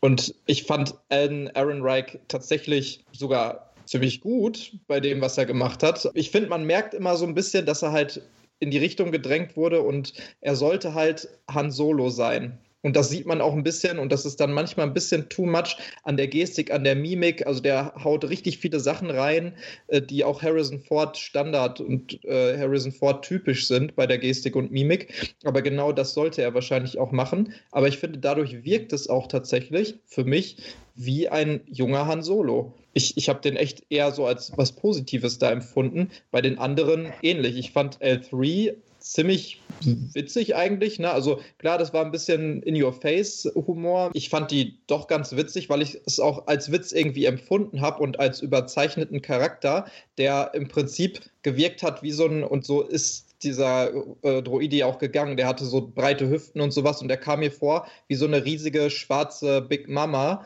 die äh, so ein also auch von, von dem, wie sie geredet hat und alles, nur dass sie halt total überselbstbewusst war und so, ja, ey, du weißt doch auch, Lando steht auf mich, ich habe das gleiche Problem wie du, Schätzchen und so. Das fand ich alles echt eigentlich ganz witzig und Wobei, äh, auch nicht da die beste much. Stelle, wo Emilia Clarks Charakter meint, wird das denn überhaupt funktionieren? Und der Roboter, ja, vertrau mir, es wird funktionieren. es funktioniert. Ja, oh. also ich, ich fand das cool. Ich fand, der hat eine coole Chemie gut mit den anderen funktioniert. Ähm, Woody Harrelson, hast du schon gesagt, äh, ist ein super Charakter. Nicht nur der Charakter, sondern auch ein guter Schauspieler, der einfach immer äh, zieht. Ja, Dryden Voss, also Paul Bettany als äh, Bösewicht, als Kartellchef sozusagen, fand ich auch cool. Fand ich einen interessanten Charakter. Fand auch das Design von dem cool. Ein bisschen overacted, aber das hat gut zu dem gepasst. Und Lando Calrissian fand ich tatsächlich auch recht witzig und sehr passend. Also viele Charakterzüge gut eingearbeitet. Klar, er, also man hat ein bisschen mehr erwartet, wenn man sich denkt, ey, das ist doch Lando Calrissian, das ist der schwere Nöter der Galaxis und, ne? Aber ich finde, es hat trotzdem irgendwie ganz gut gepasst, weil es ist ja immer noch so die jungen Jahre und die Anfänge davon. Das Einzige, wo ich dir ein bisschen recht geben muss, ist Emilia Clark hier wie in jeder anderen Rolle von ihr. Ich mag die, ich finde die total sympathisch, aber irgendwie wirkt es immer so ein bisschen wie, ah, ja, dass sie zumindest nicht wegen ihrer großen Schauspielkunst gecastet und angeheuert wird, sondern wegen anderer Dinge. Ja, also ich mag sie eigentlich sehr, sehr gerne auch. Ich muss auch sagen, ihr fehlt so ein bisschen, ja, die bringt nicht so den Charakter mit rein. Also die Schauspieler nicht so. Die spielt sich irgendwie in, in der Richtung mal ein bisschen selbst, denke ich. Deswegen ist sie auch, wirkt sie oft austauschbar. Also finde ich jetzt auch da. Wen ihr total vergessen habt und äh, ich habe mich auch riesig gefreut, dass es eben auch Chewbacca's Film ist. Also ich glaube, das ist der Star Wars Film, genau, wo Chewbacca die längste Screentime hat und da überzeugt er auch. Also ich finde Chewbacca toll in dem Film und auch die Chemie mit Aldenreich funktioniert. Ich sage jetzt nicht, dass sie perfekt ist, weil ich, ich finde, ich habe ihn jetzt auch nur in Deutsch gesehen, muss ich sagen, und da spielt natürlich äh, schon der Original-Synchronsprecher von Harrison Ford eine Rolle. Also ich glaube, da, der kaschiert schon ein bisschen was im Original. Ich weiß es nicht, ich habe ihn nur nicht im Original gesehen. Der holt ein bisschen mehr Flair raus bei Aaron Reich, aber äh, der hat solide gespielt. Also ich war ja einer der Kritiker im Vorfeld und da muss man echt dann sagen, äh, wenn ich danach solide sage, dann ist es schon, glaube ich, eine gute Leistung gewesen. Aber Chewbacca eben toll. Ich fand Lando auch gut. Ich fand, er hat zu wenig Screentime, definitiv. Also er kann sich nicht so richtig austoben. Der Roboter L3, was soll das eigentlich heißen? Lesbe 3 oder Big Mama. Könnte sein, ja. Könnte sein, ja. Ja, fand ich anfänglich witzig und dann ging es so in Richtung Tom, wo ich sage, na gut, aber sie haben den Moment zum Glück nicht verpasst, ihn dann auch zu opfern. das fand ich eigentlich dann auch ganz gut. Den emotionalen Moment dann auch mit äh, Lando fand ich ein bisschen strange zum Roboter. Hab mir vorgestellt, was die so machen, wenn sie allein am Schiff sind.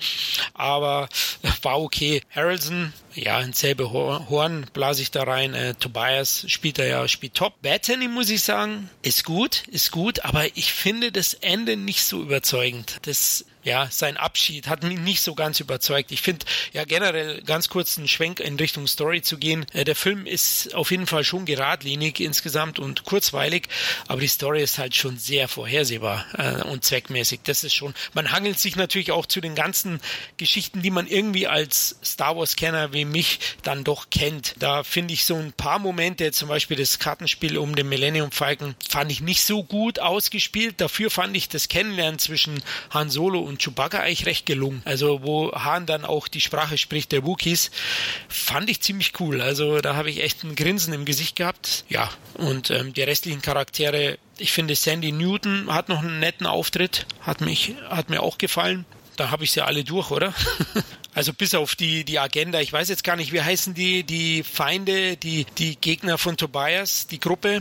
Die um Enfys Fest. Aber ja. Enfys Fest ist ja, glaube ich, nur die Chefin und nicht die Gruppe oder so. Aber ja, die haben ja jetzt auch nicht so eine Riesenrolle eigentlich gespielt. Zumindest von der Wichtigkeit her so, ne? Da hast du recht. Vom Design fand ich sie recht cool. Die Truppe, wo sie sich dann geoutet, wollte ich schon sagen, entblößt hat, war ein bisschen enttäuscht. ja, genau, das ist bestimmt besser.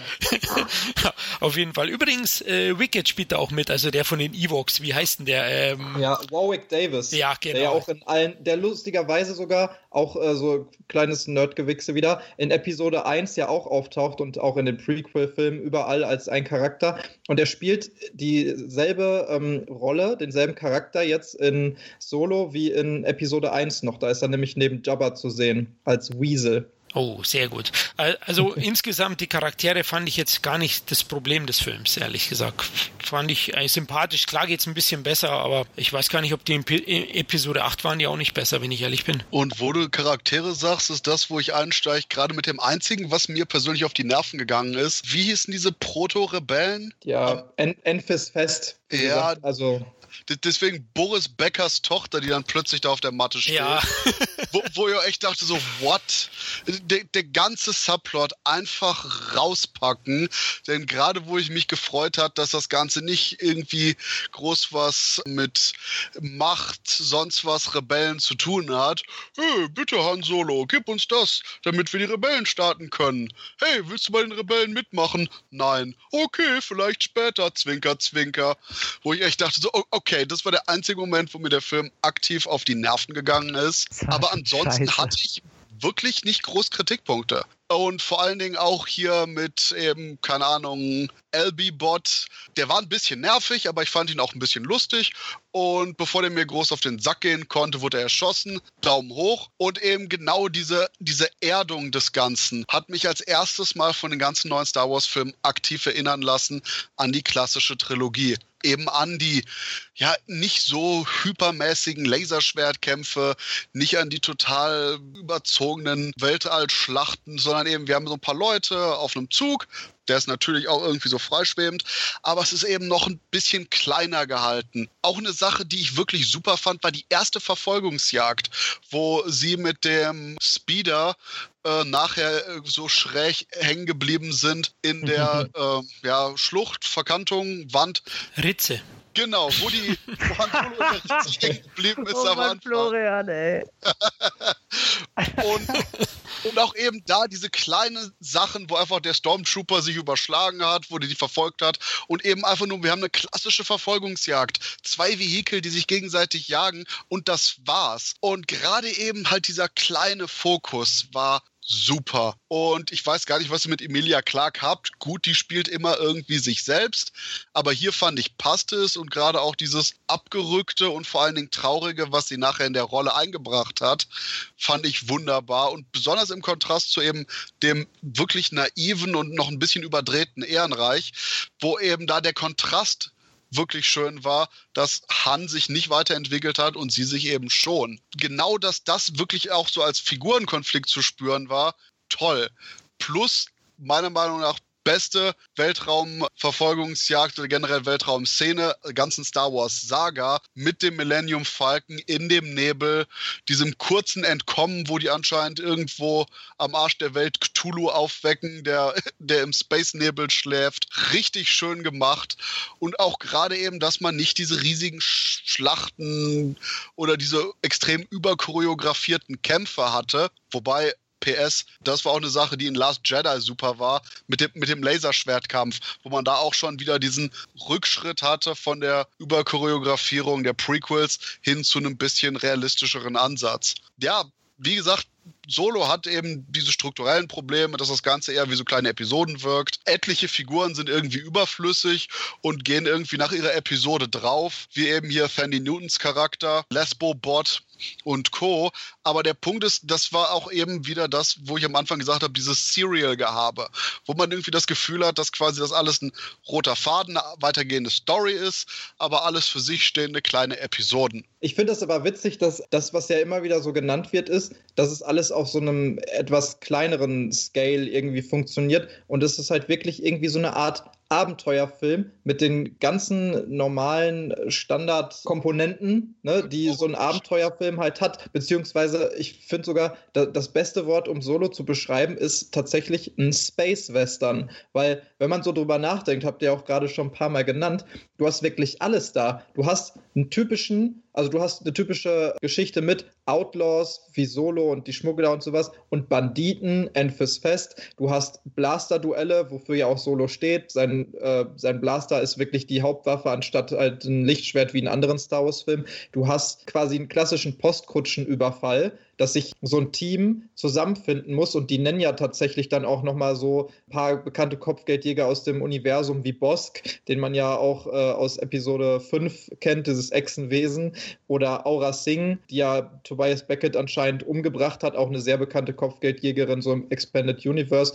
Die finden sich zusammen, haben Informationen, um dann eben diese, diesen Zug zu überfallen, was aber auch schief geht. Du hast hinterher die Minen, wo dann die Sklaven arbeiten und Und du hast sogar ganz am Ende dann, als die auf, ich glaube, Severine heißt der Planet, ne, wo die dann in der Wüste sind, auch noch dieses Setting vom Design her und vom Style her, wirklich diese Bar in der Wüste, wo die reinkommen und du hast äh, diese ganzen Leute, die aussehen wie Indianer, die den Barmann, der dann noch so müde seinen Tresen und sein Glas putzt. Du hast eine typische Poker-Szene im sozusagen Saloon oder Sabak. Total witzig, dass da eigentlich alles, was in so einem Western drin sein müsste, drin ist, aber so gut verpackt ist, finde ich, dass es halt nicht zu bescheuert wirkt, sondern alles total gut in diesem Science-Fiction-Setting funktioniert. Das hat mich eigentlich eher sehr positiv gestimmt, was, was diese ganzen Story-Sachen angeht. Und finde ich, hat den auch so ein bisschen verankert in, in, seiner, in seinem Storystrang und auch im roten Faden und in, in dieser Welt, die äh, Solo ein bisschen etablieren möchte, abseits von diesen riesigen großen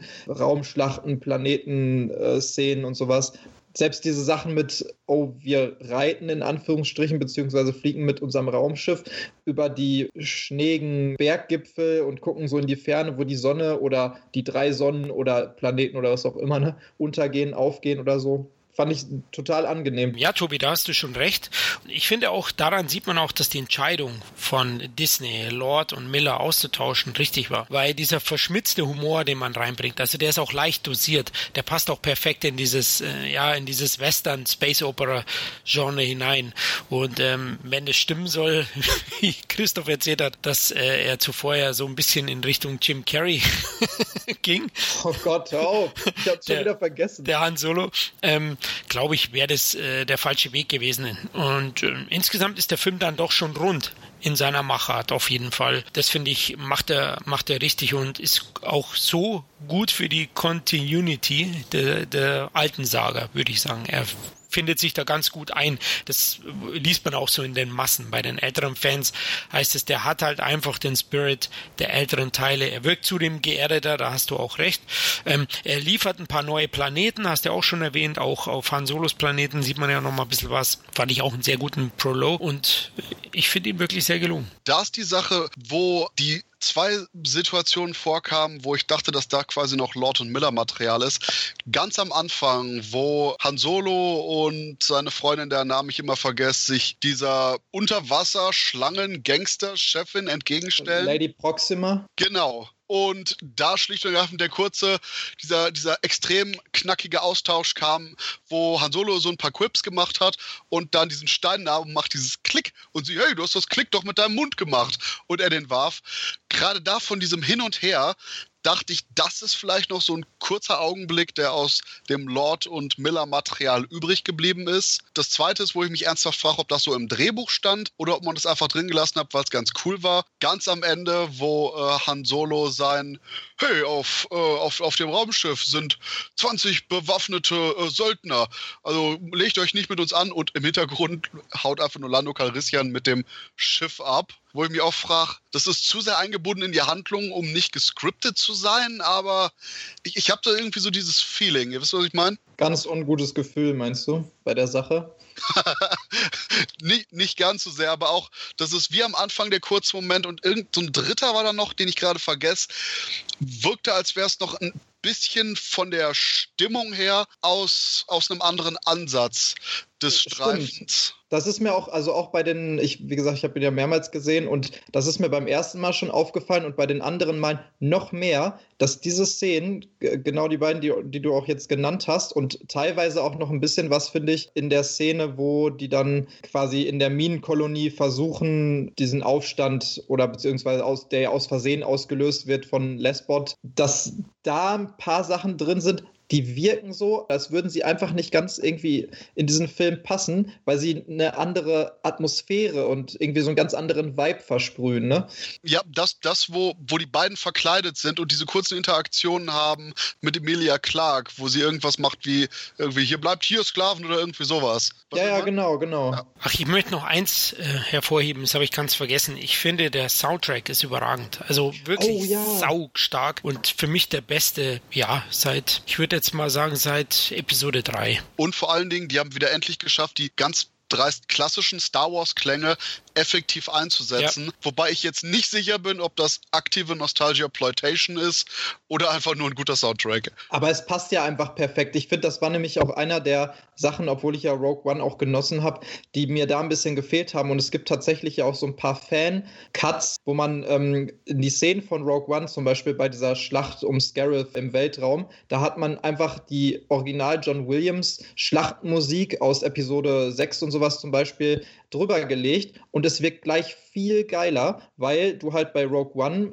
einfach nur jemanden engagiert hast, der die Musik, die Ursprungsmusik verändern sollte, sodass sie sich ähnlich anhört, aber nicht die Original Star Wars Musik ist. Und hier hast du einfach zum Beispiel, wenn das erste Mal Chewie und äh, Han zusammenfliegen im Falken, als er dann das erste Mal den Co-Pilot-Sitz übernimmt oder sowas, auch als sie dann da äh, flüchten vor diesem Riesenviech und sowas, du hast halt die Original Star Wars Klänge drin und das macht gleich was ganz anderes, finde ich, aus dem Film. Hättest du da nicht den Original-Soundtrack, dann wäre das, weiß ich nicht, nur halb so intensiv gewesen und man würde sich auch nur halb so über diese geile Szene freuen, finde ich zumindest. Ich finde, das, das ist so wichtig und die haben da wirklich richtig viele geile Cues bei dem Soundtrack gesetzt, die dem Film echt nur zugute gekommen sind. Definitiv. Tom, hattest du denn noch irgendwas, was für dich besonders herausgestochen ist oder besonders negativ oder positiv irgendwie? Wie er zu seinem Namen kommt, mega scheiße. Ja. Ich mochte die Szene. Es war mir tatsächlich klar und ich glaube, ich musste mich auch erstmal entscheiden, wie ich sie finde, weil im Grunde in seiner Einfachheit ist die eigentlich ganz cool, aber dadurch, dass mir der Film ansonsten nichts Episches bot, was ich immer von Star Wars so ein bisschen erwarte und Episches kann man auch im Kleinen zeigen, wenn es halt auf die Emotionen gemünzt wird, wo er mir nichts gab, fand ich die Szene dann einfach dann auch nur doof. Ja, hattet ihr ja schon gesagt, diese, dieser Freiheitskämpfer-Quatsch-Zeugs da. Boris Becker, Boris Beckers Tochter fand ich sehr treffend. Aber ey, ich fand da halt nicht so auch den großen Gastauftritt, der da kam. Eigentlich eine Figur, die ich aus Episode 1 natürlich auch mega geil finde. Aber da bin ich auch so. Ich fand es schon, ich habe es selber noch nicht gesehen, aber ich fand es schon scheiße, dass der in Clone Wars überlebt hat. Du meinst jetzt, Darth Maul jetzt, dass der ja, am Ende nochmal vorkommt, quasi der Boss des ah, gesamten äh, Kartells und Bösewichter da ist den hätten sie gerne mal im Kanon äh, einfach tot lassen können. Jetzt, jetzt sagen sie alle, äh, Clone Wars ist auch Kanon. Ey, ich gucke mir doch keinen scheiß Trickfilm an. Oha. Ja, nee, aber komm, ey, ganz ehrlich, ich habe Clone Wars probiert. Ey, ist, man kann es einfach nicht gucken. Das Ding, das Ding ist für Kinder konzipiert. Ja, und ich auch, muss sagen, ich habe auch meine Probleme damit, obwohl ich ja. Ey, und jetzt, wenn, nee, wenn jetzt einer sagt, ey, das wird aber von Staffel zu Staffel düsterer. Ich gucke doch keine drei, vier Staffeln, bis mir endlich mal die fünfte als okay durchgeht geht. Ich, ich stimme dir vollkommen zu. Einfach nur die Aussage mit den Zeichentrickfilmen war aber scheiße. Ja, nee, nee, ich meinte das jetzt schon gemünzt auf die Star Wars Zeichentrickserie, also nicht insgesamt. Und Rebels fand ich ja tatsächlich auch, na, okay. Aber es ist halt alles für Kinderquatsch. Deswegen fand ich es doof, dass sie gerade die Figur, wo sich alle Normalgucker fragen, hä, was soll das denn? Der wurde gezweiteilt. Wo kommt der denn auf einmal her? Also ist kein guter Gastauftritt, weil der viel mehr Fragen aufwirft als alles andere. Sehr lustig der Moment, wo er auch noch sein Laserschwert rausholen oh, muss, um zu zeigen. Ja, das habe ich auch nicht verstanden. Das war so Comedy-Quatsch. Ja. Nee, ey, tatsächlich, bei, wie gesagt, bei mir kriegt der Herr so 6,5 und für mich war das halt einfach okaye Unterhaltung, wo aber keine Szene bei war, wo ich sage, ey, die fand ich jetzt schon ziemlich cool. Aber Alter, ganz im Ernst, ich gebe dem Film 7 von 10 und ich mochte den richtig gern und du hast das auch. Ja, weil du bist wir, die ganze ähm, Zeit total mürrisch und so, ja, 6 ja weil wir in unserem Wertungskriterium anders werten. Ähm, wenn bei mir das Handwerkliche echt perfekt stimmt, hat der bei mir schon die Hälfte aller Punkte, weil das nun mal die Hälfte des Filmemachers ist und die andere sind halt die Emotionen, die Story, die Charaktere. Und die sind halt echt alle mittelmäßig bis kacke und somit komme ich auf meine 6 von 5. Aber das ist doch genau auch ein Teil der Inszenierung. Wenn die, Emo wenn die Figurendramaturgie nicht funktioniert, hat die Inszenierung teilweise versagt. Nö. Also wenn ich sage, die Figuren sind scheiße und alles, sicher jetzt bei Jurassic World 2, der ist auf erzählerischem Level komplette Scheiße, alles, alles scheiße aber der ist handwerklich einfach, da kann man, kann man an keinem Punkt meckern. Und deswegen kriegt das er bei mir auch meine sechs. Handwerk, das gehört ich weiß, zum Handwerk. Ich weiß, was du meinst, aber da sehe ich einfach, die Hälfte der Bediensteten hat sich Mühe gegeben und die andere nicht. Aber alleine bei dieser Darth Maul-Szene, um nochmal darauf einzugehen, ne? Ja. Rebels und Clone Wars sind ja neben den, ob man das jetzt gut finden möchte oder nicht, neben mhm. den Filmen die wichtigste Kanonquelle, sage ich jetzt mal, die es gibt. Und diese ja. ganzen Standalone-Filme, die kommen ja einfach, weil einfach Rebels und Clone Wars auch so ein wichtiger Teil mittlerweile ist, sehr weit dieses Universum nochmal ja, vergrößert haben. Ist kommt es denn gar so? nicht um darf, ich ja, dich da mal kurz, also, darf ich dich da kurz mal was fragen? Weil du bist ja der äh, weltgrößte Star Wars-Nerd. Ich muss auch sagen, ich habe beide nicht gesehen. Und genau so, ich kenne sehr viele Leute, die jeden Star Wars-Film sehen wollen. Und ich kenne nicht eine Person, die Bock hat auf Clone Wars oder Rebels oder die geguckt haben. Ist es denn im Allgemeinen so, dass die Fans die schon eher gucken als nicht? Also, das ist echt, also die Fans, die es geguckt haben, auch einige, die ich kenne und mit denen ich gesprochen habe, die sagen alle, das ist grandios, aber es können sich halt sehr viele gar nicht überwinden oder haben es eben auch gar nicht auf dem Schirm, dass es die gibt und dass sie so einen großen Teil ausmachen. Und natürlich, nachdem alle Expanded Universe Bücher vor ein äh, paar Jahren mit dem Reboot, sage ich mal, so für null und nichtig erklärt worden sind, dann eben die erste neue Kanon-Geschichte waren, die da erzählt worden ist. Und ich muss auch sagen, die Folgen, die ich geguckt habe, fand ich storytechnisch und von den Charakteren und so gut getroffen und alles. Aber ich kann mich persönlich, ich werde die irgendwann noch mal gucken, das werde ich ganz sicher machen. Aber ich kann mich sehr schwer überwinden, obwohl ich ja auch nichts gegen Animation und Trickfilme habe. Aber dieser Stil, der ist mir einfach wirklich zu sehr für Mickey Mouse Clubhouse auf Super RTL um 16 Uhr für Kinder von zwei bis fünf, so weißt du? Ich finde es ja nicht mal, also der Stil der ist sehr gewöhnungsbedürftig, da gebe ich dir schon recht, aber ich glaube, an den könnte ich mich sehr schnell gewöhnen. Aber mein Problem ist halt wirklich, das ist eben, und das ist ja im Grunde kein Problem, aber das ist ganz klar eine Serie für Kinder. Und die Charaktere, wenn da alle zwei Sekunden so ein flapsiger Haha-Spruch für jemanden aus der äh, zweiten Klasse bei ist, dann ist es für mich keine Unterhaltung, die, die ich gucken soll. Aber wenn es dann als Kanon vorherrscht für die große Serie, das finde ich einfach komplett, das finde ich einfach falsch. Ich kann das auch absolut nachvollziehen, dass du so darüber denkst und ich finde es auch schwierig, dass dann sowas da etabliert wird, wie zum Beispiel, weil da, ich habe mir viel davon, zum Beispiel Dave Filoni, der ja die äh, Serie macht als äh, Producer oder Regisseur oder wie man yeah, das nennt. Bei der hängt ja krass mit drin, ne? Der macht genau, ja der ja auch dritte ein, Serie. So. Genau, der auch ein richtig harter Star Wars-Fan selber ist und ich habe den mal äh, getroffen auf der Star Wars Convention oder nicht getroffen, aber da gesehen und mir Interviews von ihm angehört und alles, ne? Und der ist schon hardcore dahinter, aber ich finde es auch schwierig als Star Wars-Fan, fand ich aber auch als das ganze Expanded Universe, wo ich hunderte Bücher und Comics von gelesen habe und sowas, für nicht mehr existent und als Legends dann quasi abgetan wurde. Ich finde es sehr schwierig, dass die dann so krasse Einschnitte machen, wie zum Beispiel Darth Maul, der so ein wichtiger Charakter in Episode 1 ist und da einfach stirbt und das so ein wichtiger Teil des Kanons ja war. Und dann in Rebels so nach dem Motto, ach Rebels, das ist ja, oder Clone Wars, ne, ach, das ist ja eigentlich alles ja, mehr oder weniger unwichtig, so hat man manchmal das Gefühl, ne, was da behandelt wird. Also können wir auch mal eben, weil es ja geil für die Serie ist, zwar für die Filme scheiße, aber für die Serie ist es geil, dass wir so einen Charakter dann mal eben wiederbeleben, aber auf eine sehr merkwürdige Art und Weise und dass die auch extrem viele Design- und Style-Vorlagen von den ganzen Art-Designern und sowas für die Filme, die nicht benutzt worden sind, einfach nochmal für die Serie benutzt haben. Ist ja eigentlich cool, weil es ist immer noch original Star Wars-Material dann, aber ich bin da auch nicht so hundertprozentig mit einverstanden. Und deswegen kann ich schon vollkommen nachvollziehen, dass man das sehr kontrovers sieht, dieses Cameo von Darth Maul fand es aber irgendwie auch gar nicht so schlimm. Es ist natürlich aber wirklich so, dass du dir denkst, wenn du da drin sitzt, und ich hatte auch welche, die neben mir saßen, die so, hä? Hä, der ist doch, das jetzt aber richtig, das kann doch gar nicht sein, so weißt du? Und ich kann mhm. diese Reaktion vollkommen nachvollziehen, auch dass man das irgendwie scheiße findet oder sowas. Finde aber trotzdem, dass man eine Möglichkeit hat, damit noch wieder coolere Sachen zu erzählen, die dann aber im Film Universum passieren. Also da, da hast du halt wieder geile Möglichkeiten, weil Darth Maul eben einer der geilsten Charaktere war, damals in Episode 1 und in der neuen Trilogie und sehr verschwendet wurde leider, ne, was ja auch viele irgendwie gestört hat. Und jetzt hat man die Möglichkeit, vielleicht doch noch ein bisschen was zu erzählen von seiner Geschichte und ihm nochmal geile Szenen zu geben irgendwie. Wobei, das ist der Punkt, bei Star Wars Clone Wars, die animierte Serie, also die von Gandhi Tatakowski, die Zeichentrickserie, mochte ich sehr vom Stil her, aber dass gerade dann eben die CG-Serie irgendwie so ein komplettes, ja, die Optik wirkte teilweise, als würde man das aus einer Waschmaschine rausfilmen, wo man einfach nur überall CGI-Roboter und alles hat. Wobei ich auch gerade da wieder die komplett konträre Meinung zu Darth Maul habe. Erstens, Darth Maul war nie interessant. Der Typ war immer nur ein gutes Design und ansonsten eine komplette Nullnummer. Der hatte sprichwörtlich keinen Charakter und sah nur cool aus. Und ich habe leider nicht mitbekommen, was sie mit Clone Wars und Rebels gemacht haben.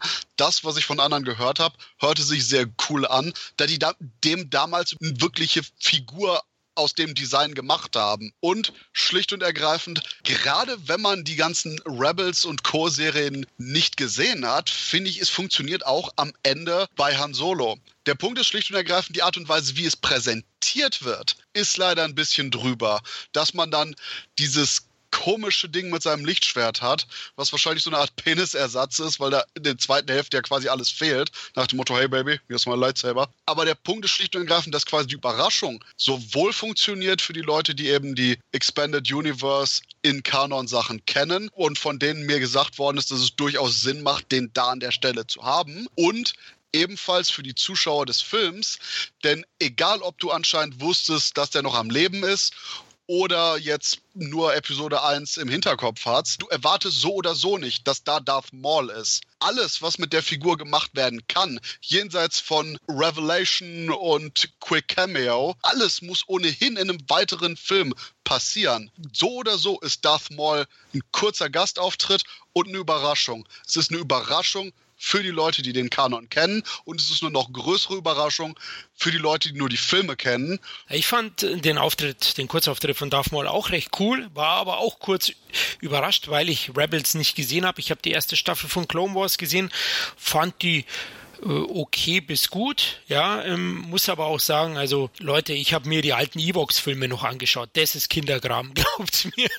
Ich habe den ersten sogar Karawane der Tapferen im Kino gesehen, Mann, war ich enttäuscht, ähm, nach Rückkehr der Jedi-Ritter.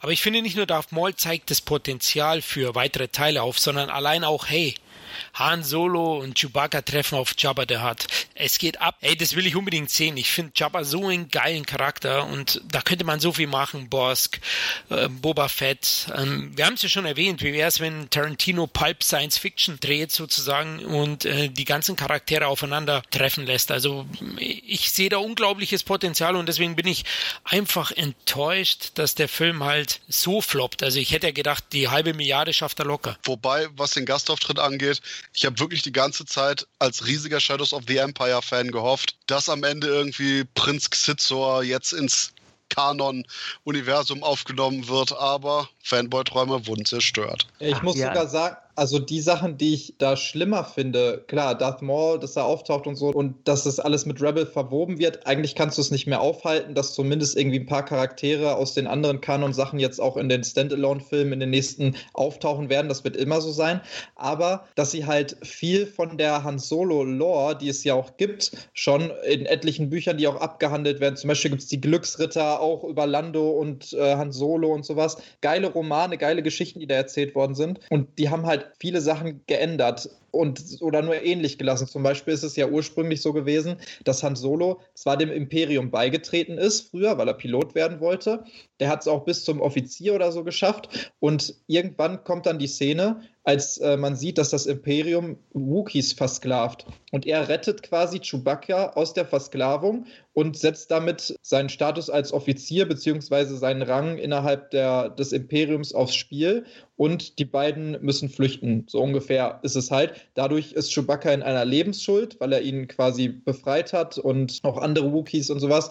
Und das wird ja in diesem Film ganz anders gelöst. Die sehen sich einfach, weil sie, obwohl ich die Szene cool finde, wie sie hier drin äh, ist in Solo, aber das sind halt so wichtige Bereiche der Han Solo Backstory oder Han Solo und Chewbacca Backstory, dass es mir mehr wehtut, dass die solche Sachen krass verändert haben, als wenn halt jetzt jemand auftaucht und ein kleines Cameo hat oder sowas. Ja, was ich generell auch ein bisschen ja misslungen finde, sind die Sachen mit den Hutten oder diesen Kartellchefen. Paul Bettany ist ja okay, ja, aber ich habe es mir eher so vorgestellt wie Guardians of the Galaxy 2 mit Sly und den ganzen Typen. Da fand ich die Hutten oder die diese diese Schmugglerbanden einfach cooler dargestellt mit den einzelnen äh, Chefs. Also da dachte ich, sieht man vielleicht mehr, aber dafür wäre ja auch Potenzial für die Fortsetzung gewesen, dass man da tiefer reingeht. Also ich war ehrlich gesagt überzeugt im Vorfeld, dass man Jabba schon in dem Teil sehen wird. Aber okay. Äh, ja, wir haben ja jetzt gut und ausführlich über Solo geredet.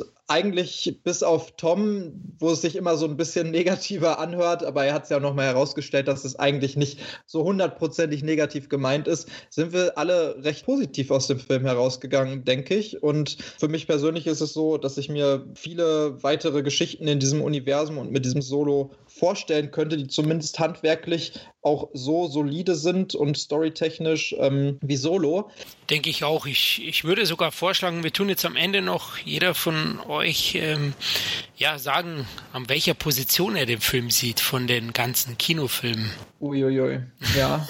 Mache ich jetzt mal ganz forsch den ersten und sag auf Platz 4. Hinter der Originaltrilogie kommt sofort Solo allein, weil der Film nicht unbedingt irgendwas erklären muss, was man nicht erklärt braucht, weil der Film nicht irgendwas fortsetzt oder groß aufbläst, was man auch viel angenehmer, kleiner hätte machen können oder gar nicht gebraucht hätte. Und eben, weil der Streifen so angenehm down to earth ist und dabei erinnert an die durchaus noch kleinere Action und die persönlicheren Elemente der klassischen Saga. Okay, aktuell gibt es ja zehn Filme, liebe Hörer, also ungefähr im Mittelfeld. Bei mir wäre er an Platz 6, glaube ich. Ja.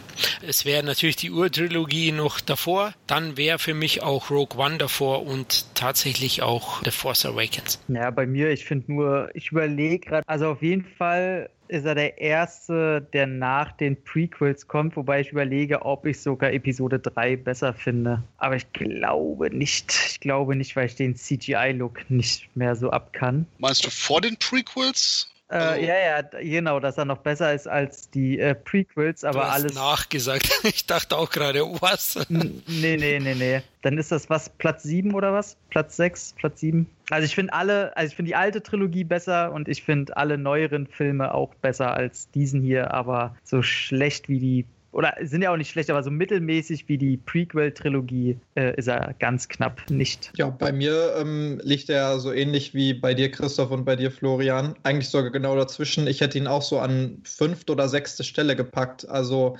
ziemlich, also eigentlich sind die Filme bei mir sowieso alle ziemlich nah beieinander, außer vielleicht Episode 2 und Episode 1 mittlerweile.